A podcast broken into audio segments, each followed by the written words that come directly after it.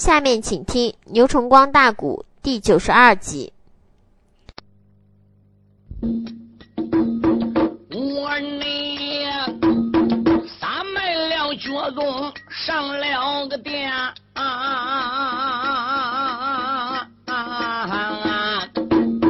他就内在平基的台前把礼行。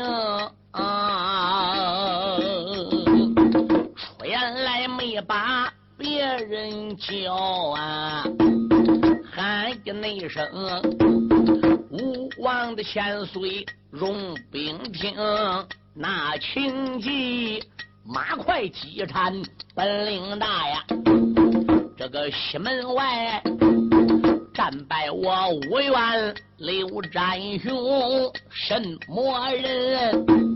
西门的外边能打胜，哪一那个能战败妻子得严令？要依我说，还得请要礼那冤家啊！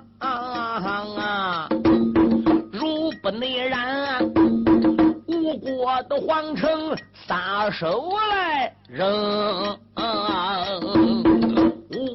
内去提出了要离两个字儿，这是内后吴王的激光把话明。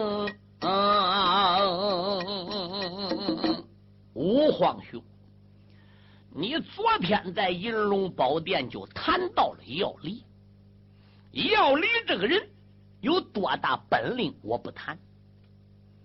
他敢往两军疆场试火，能打败庆忌，我也不谈。为国家的江山，他究竟能为我出多少力，我也不谈。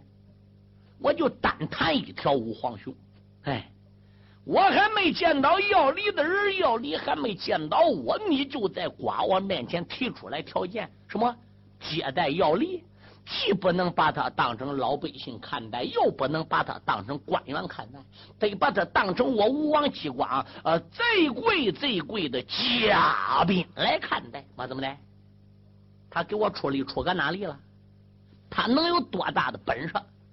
吴家为什么要这样去对待要礼？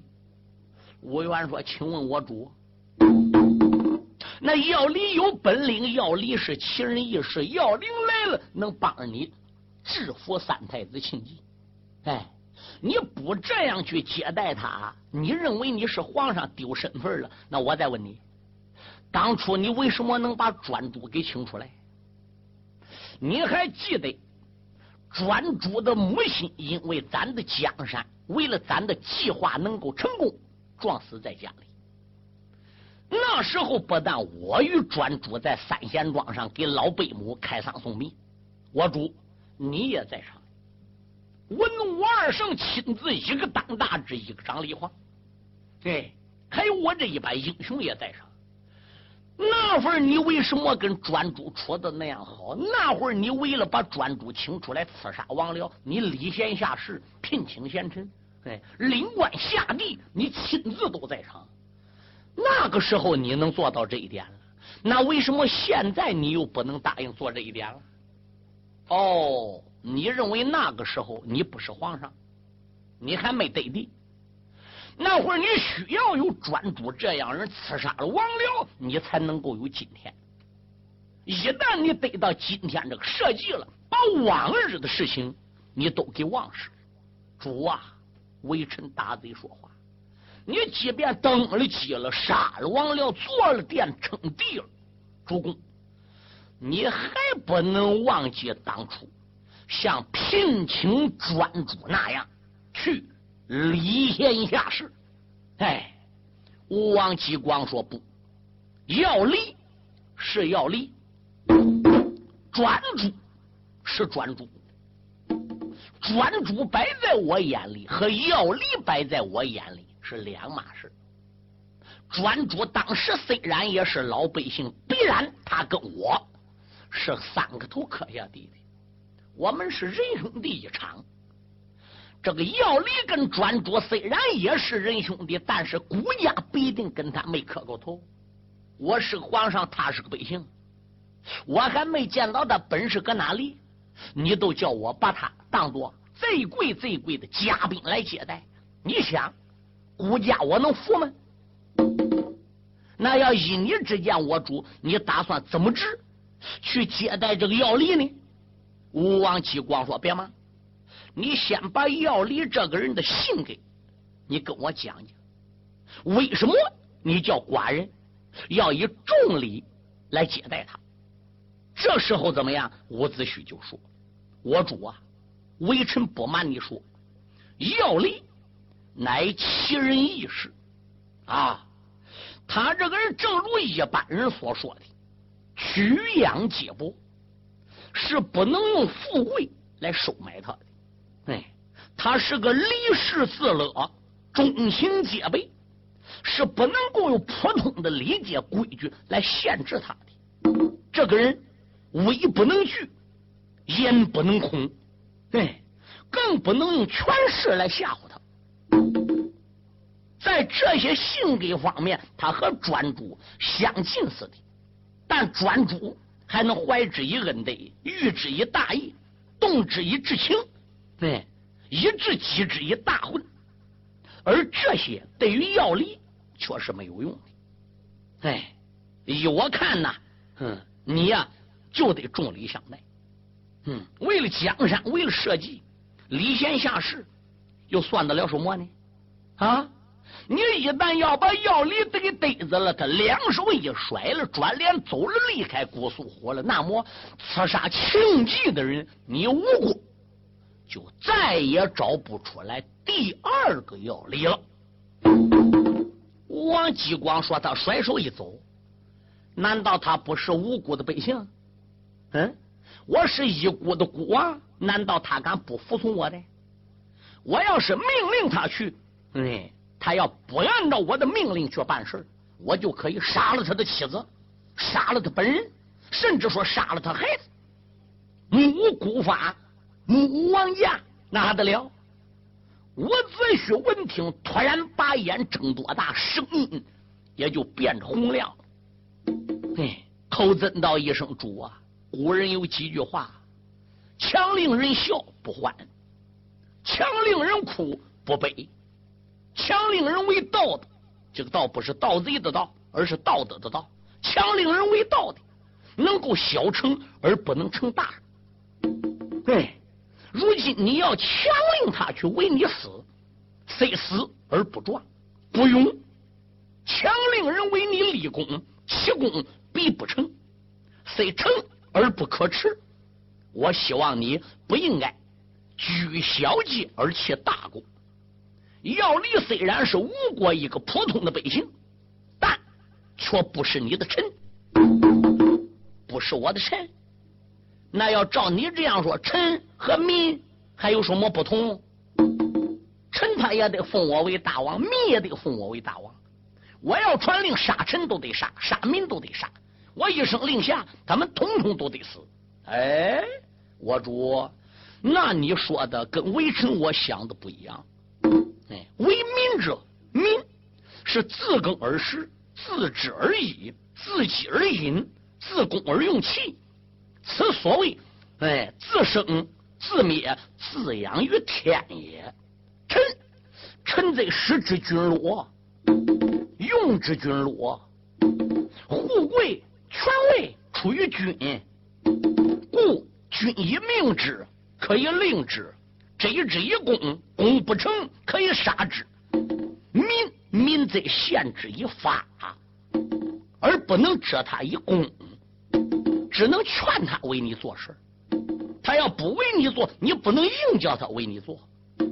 你要硬叫他做的话是，他要不做的话是，这也不能叫违法。他不吃你俸禄，不穿你的官袍，他为什么要给你卖命？这个民跟臣能一样吗？哦，那要照你这样讲，我非得把这一个要理。当成是最贵最贵的嘉宾来接待喽。伍子胥说：“必然得这样，否则顾家我要不同意呢？伍子胥说：“如果要不同意的话是，那你就请不来要礼。”哼，伍子胥，我看并不是顾家我请不来要礼，而是你不想叫要离来给顾家出力。要离还没见到顾家面，你都帮着要离，叫顾家这样办，这样办，这样办，把一个要离整个捧上天了。伍子胥，你是想叫要离来保我，你还是不想叫要离来保我？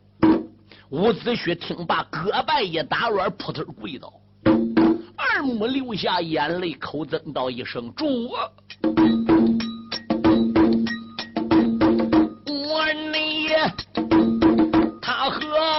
王把眼翻。”这时候子胥跪在殿影乱，自打你我吴家反朝。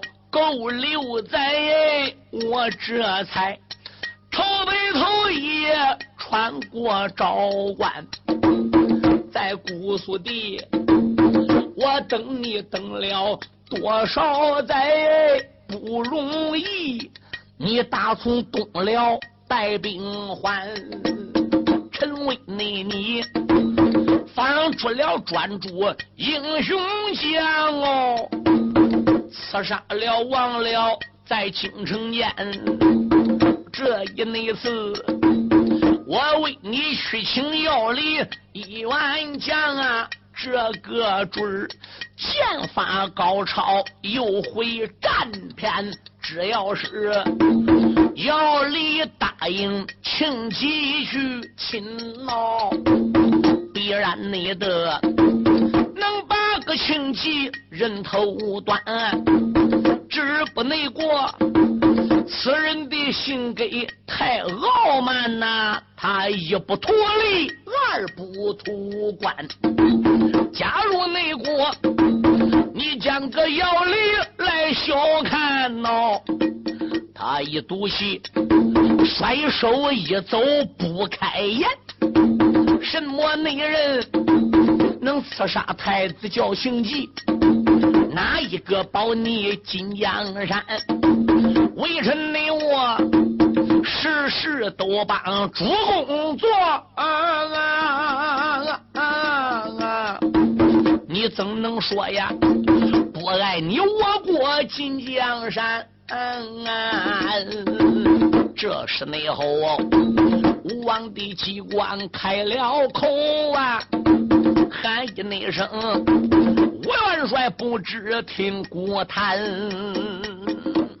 皇兄，武皇兄，不要流泪，不要难过，好吧？关于聘请要礼的事顾家我听你的，你说怎么办，顾家就怎么办。你看怎么样？这该好了吧？嗯。伍子胥说：“既然如此，他现在就住在姑苏府。”兴隆旅社，你得带着满朝的文武百官龙驾光临，亲自去聘请要礼，否则他不会来。这个人傲慢的很呢。吴王说：“好好好好好，你别难过，你也别流泪了。我们虽然是君臣，但情同手足。”哎，想当年西秦斗宝在赖皮豹的土象山前，没有你，顾家也就完了，是不是？你既然是真心实意为孤出力，为我聘请贤臣了，请来了，那我就劳劳大驾去迎两步是了。礼贤下士，这又算什么呢？嗯，伍子胥说，最关键的见到要礼了，心得诚实，得出自于内心去聘人。不能见到要礼，马上马摆开你皇帝的架子，高傲的姿态。哎，那说不定要礼一转脸走了，我们等于是前功尽弃。你看怎么样呢？嗯，吴王继光说好，我去请，我亲自到兴隆旅社去请。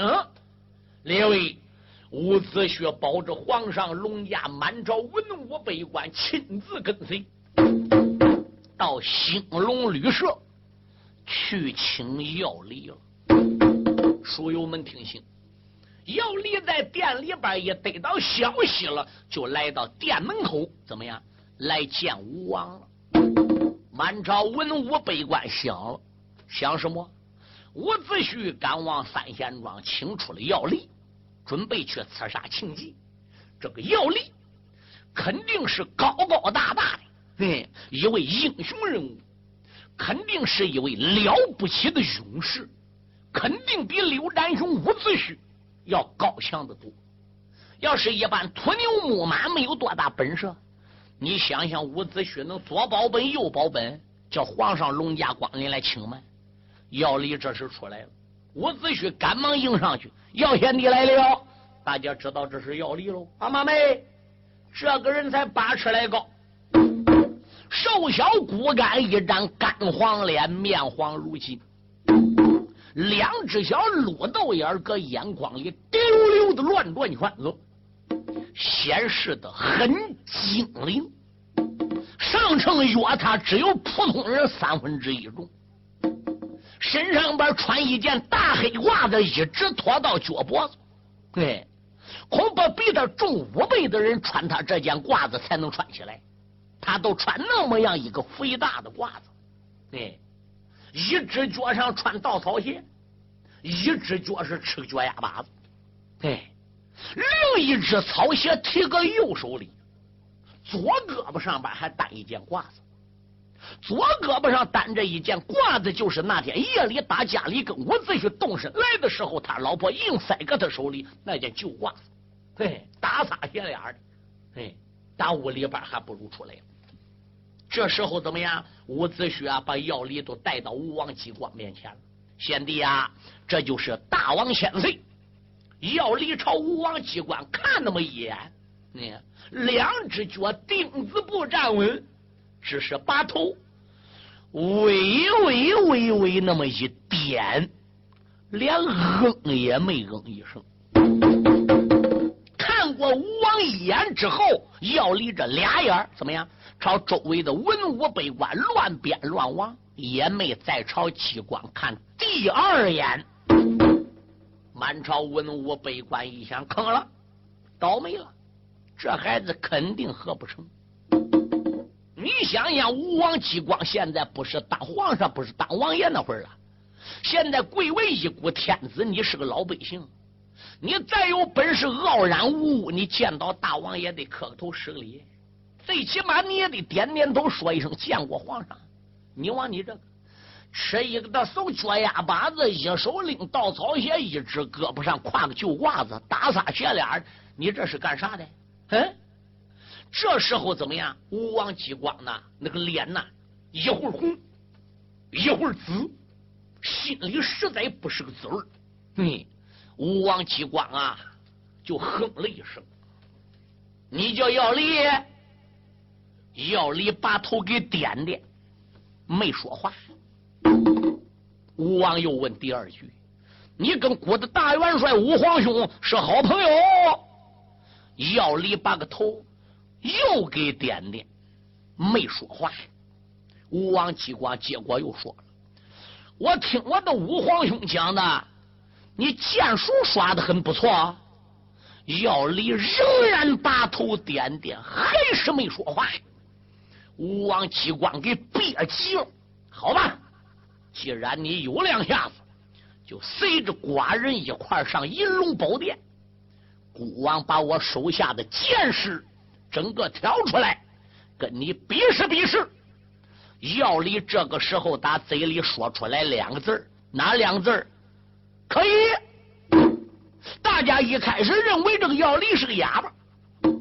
皇上连问三句话，他只是点头没讲话。最后，王继光说：“跟我上殿，我把剑士找出来，跟你比试比试。”就打他嘴里说出两字：“可以。”吴王继光上的马来，迎香啊，带着文武百官朝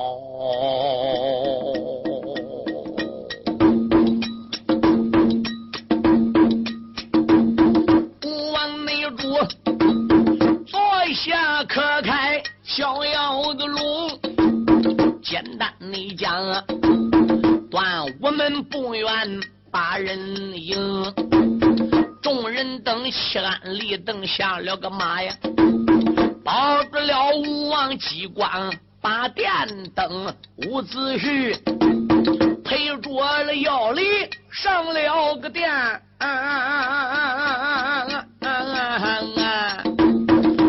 王内诸位挑出来最高的剑手十二名啊！那时辰一看要离那么傲慢呐，不由为得一个个的怒冲冲，气恼了连元老元帅呀，也恼了丞相叫屈门。这时候惊动了孔夫子，阴阳八卦早算清。这本是我弟子无缘定得计，满朝的文武的官员哪知情？手人内上武王机关开了个口啊！喊个那声，要离你不知，且听清。要离，我听我的五皇兄讲，你的剑术很不错。顾家把家下的剑手挑选十二名出来，你在银龙宝殿跟我手下这些剑士啊，比试比试几何？寡人看看你个剑招。究竟能高到哪里去？总算行吧。要离上殿也没给吴王施礼，打撒斜脸都那么一站。听吴王讲到这里，把个头点点，开始吧。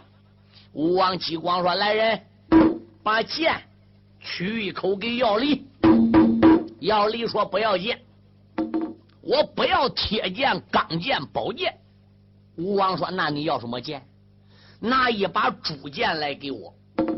吴王说：“竹剑就是用竹子雕刻出来的那个假剑吗？”哎，要理说：“就是那个剑。”吴王说：“那个剑就能用了吗？”要理说：“有一把竹剑已经足之够也了。”这时候，吴王一声令下，叫人取一把竹剑来。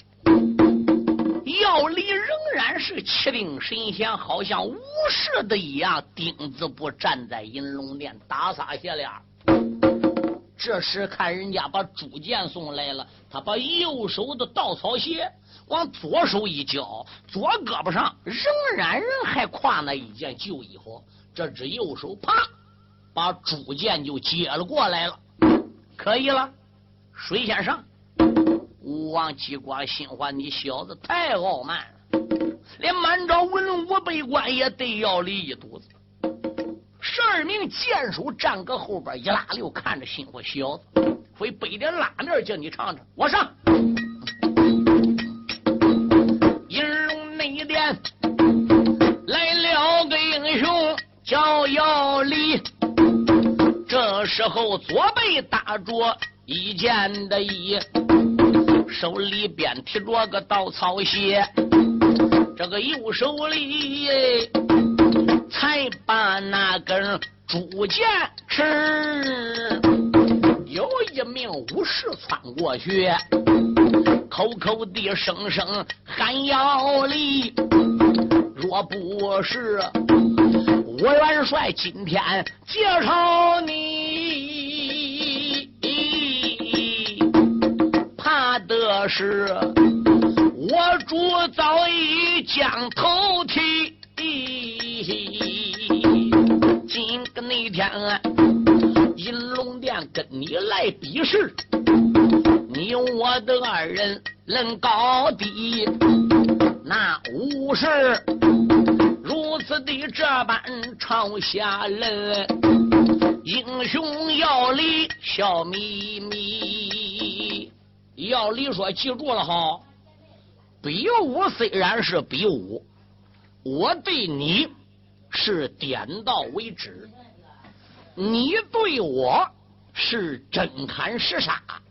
来，你使真剑，我使主剑，你我相比，你手下万万不可留情，真杀实砍，有本领一剑把我药力诛之，我含笑九泉。来，今朝吧！有药力如此这般的往下扔，是一阵阵气得翻了眼皮，出言来没把别人叫啊，喊一那声药力不知听断地。你在这银龙宝殿跨海口，我叫你起坐春风，入座了你砰！这一剑对准姚里刺了去，那个姚将军站在了原来的位置，身美丽。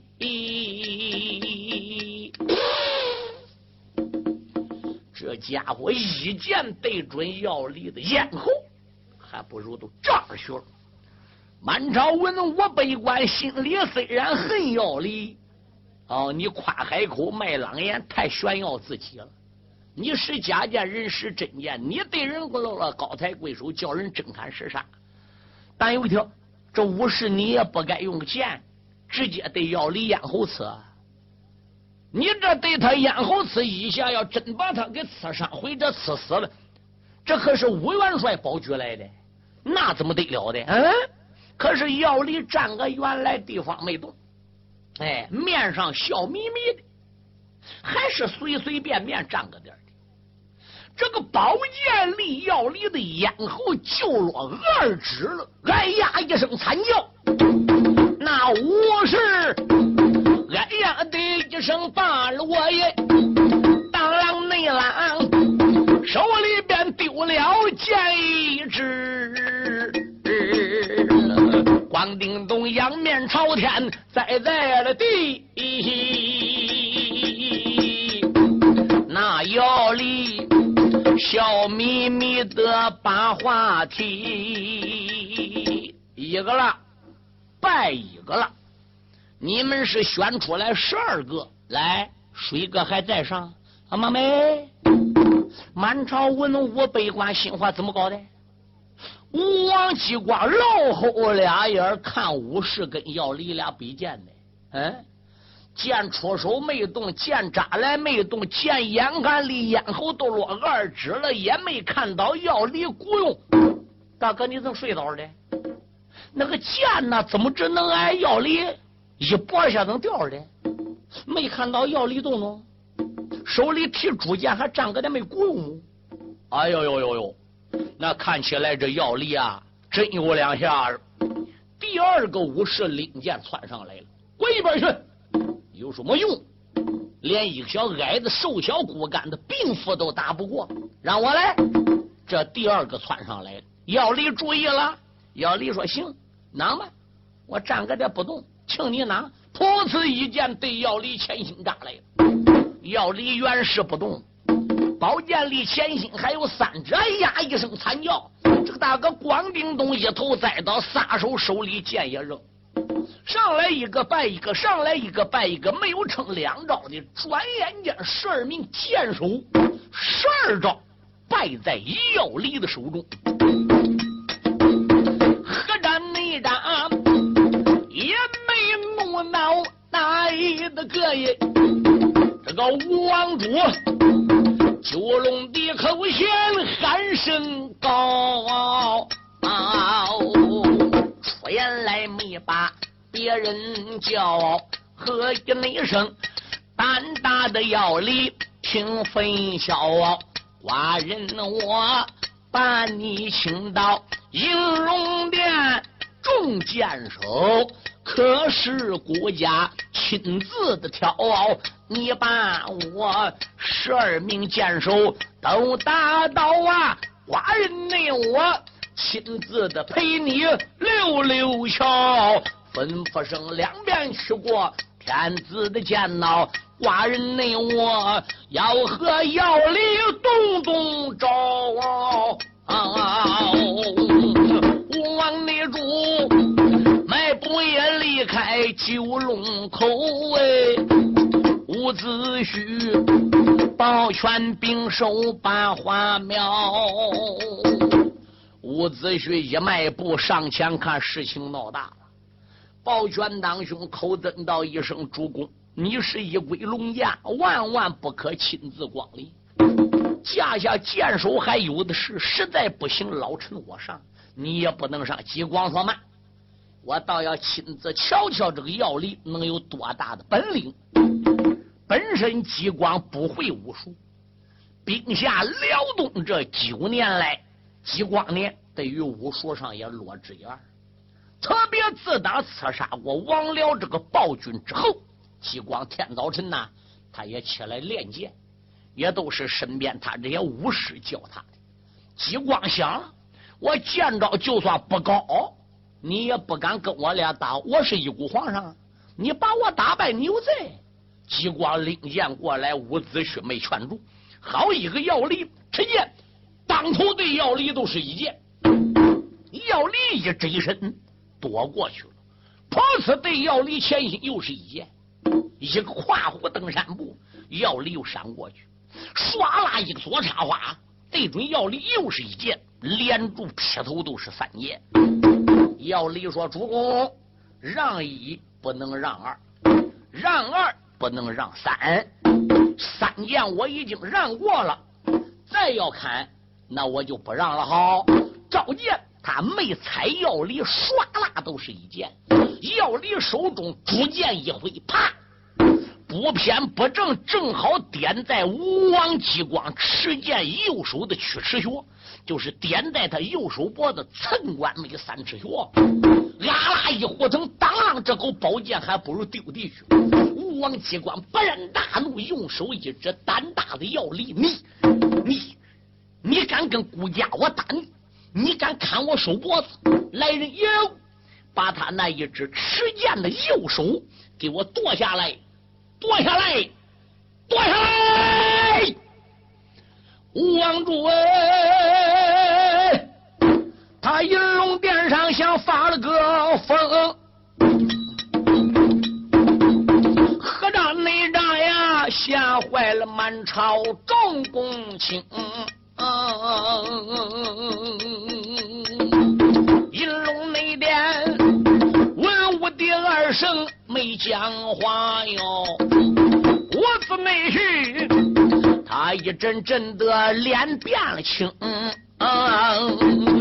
王内主，虽然他连喊两三遍喽，这个武士们站在地两边没动动。哦，只因为要离他的剑术好啊，要闯上来呀，怕吃亏上当才不行。吴王主一见心好恼啊，连用那把尔等的佞臣骂出了声：为什么不听我的命令哦？为什么拿我的圣旨当做耳旁风？激光那主口口的声声朝外骂哟，那药力仰脸朝天笑几声。我，你也配做一国的皇上？啊？不是看在伍子胥的面，我不会立三贤庄；不是看在你可怜的地步。我不会来姑苏府，满打算为你出一部分力量，忠心耿耿保你的江山。万没想到你是一个连王僚也不跟的暴君，要力保你何来？我把你打败应该高兴，不高兴反而治我个欺君之罪，要剁我的手。好吧，好吧，好吧，算我要离命苦眼不认人。一步棋走错，满盘皆输。我不该离开三仙庄。嗯，你是一鬼之王，口出如指，武士们都算暂时不听你话，不剁我的手，将来你也饶不了我药力一家。何苦呢？要剁我的手，别人不剁，来，我自己剁。怪我这一只手犯了错误，怪我这一只手是个混蛋的手。是的，你有多大个胆？你不就一只手吗？你怎么敢把皇上给打败呀？我来，嘴里说我来，怎么样？打一名武士手里边夺过了一把剑，是右手夺过来的。他将右手的剑怎么样？往左手里交，稻草鞋也撂了，那件旧衣服也搬了。他左手持着剑，怎么样？对准右手这个膀子，咔嚓一剑，他把右膀子还不如给剁了下来。满朝文武百官就愕然一愣，武士们也吓一跳。我的天妈妈！要离这只手掉个脚底下还乱蹦，那个神经一时还没死。可是药离面无惧色，脸上虽然腾淌汗，可是药离并没有哼出一声。临走之时，只是朝机关看，哼，迈步如梭，打银龙宝殿就走了。好一个那个王王的机关不讲理，银龙那殿启奏了英雄，名叫姚离，撒脚宗。脱离了这座古宿的府，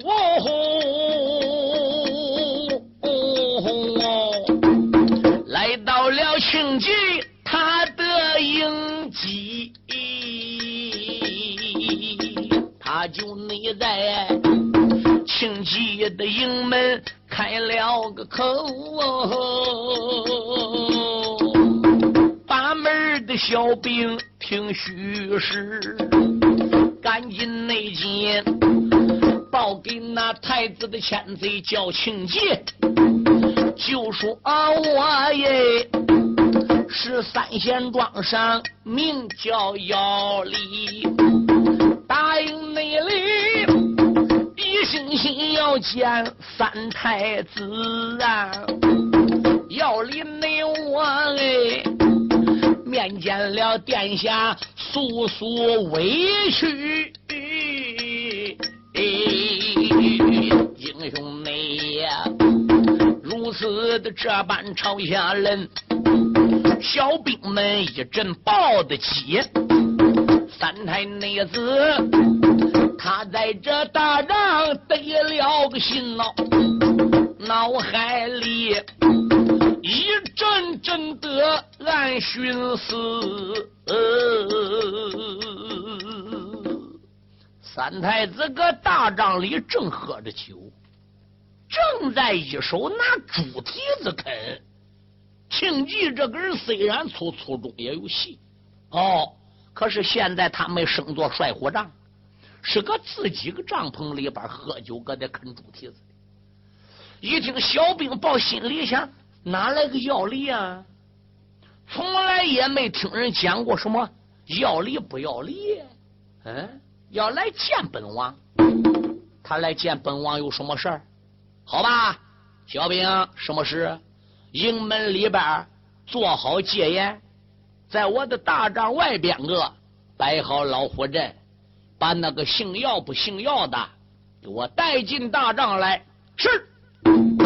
兵将们按照庆忌的吩咐，做好了一切的准备。时间不大，把药力从大营外边就带了进来了。小兵内们带来了药力将英雄，简单内讲，来到了太子大帐中，三太内子。闪一闪二目的留神看，大量那桌来的个这人不寻通，为甚内魔？他个头只有八尺二啊！只见那他袖笼子之中淌些红哎，生就的一张眼黄脸。为甚内么？两只的眼睛都发红。兵令内门，大帐地里边开了口，要礼不知，且听清那个手位上啊，本是我们三太子。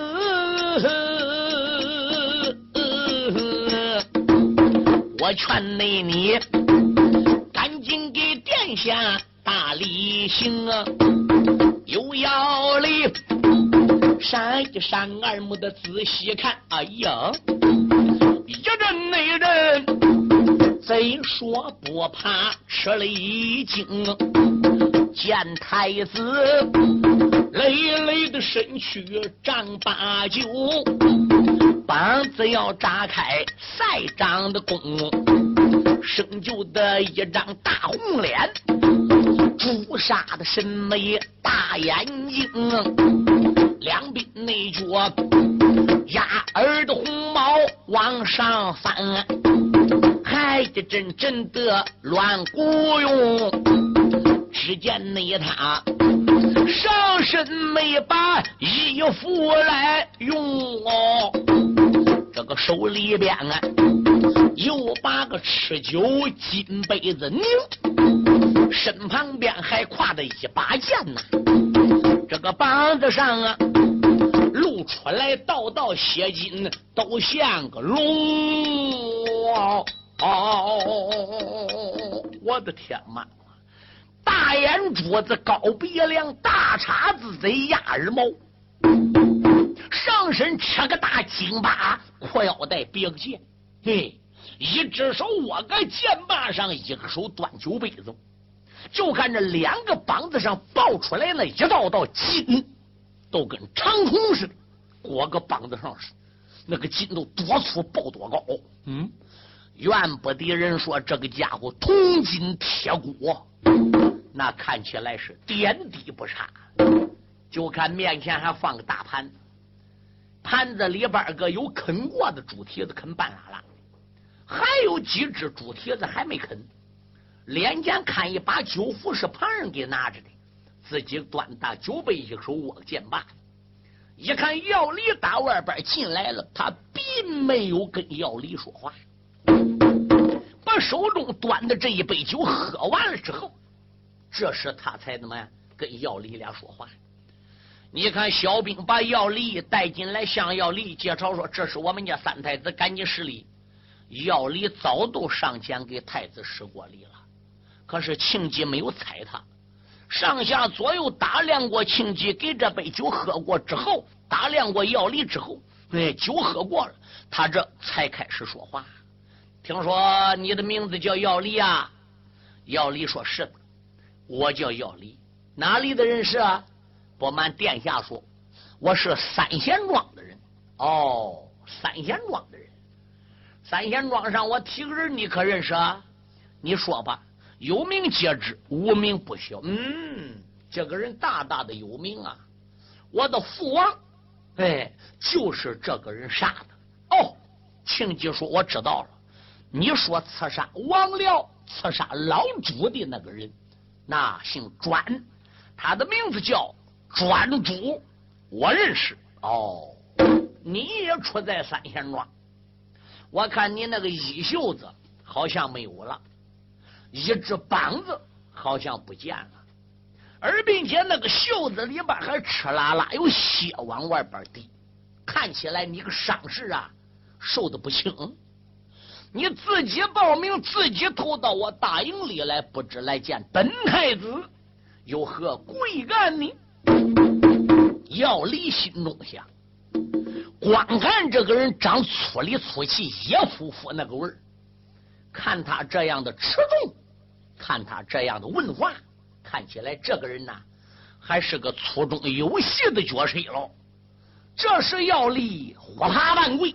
茫茫的叩头，目中含泪。殿下千岁，可怜你不问我来到大营里干啥的，我不难过；你若问我来到大营里边干啥的，哎，我是一言难尽。请殿下千岁听去了啊！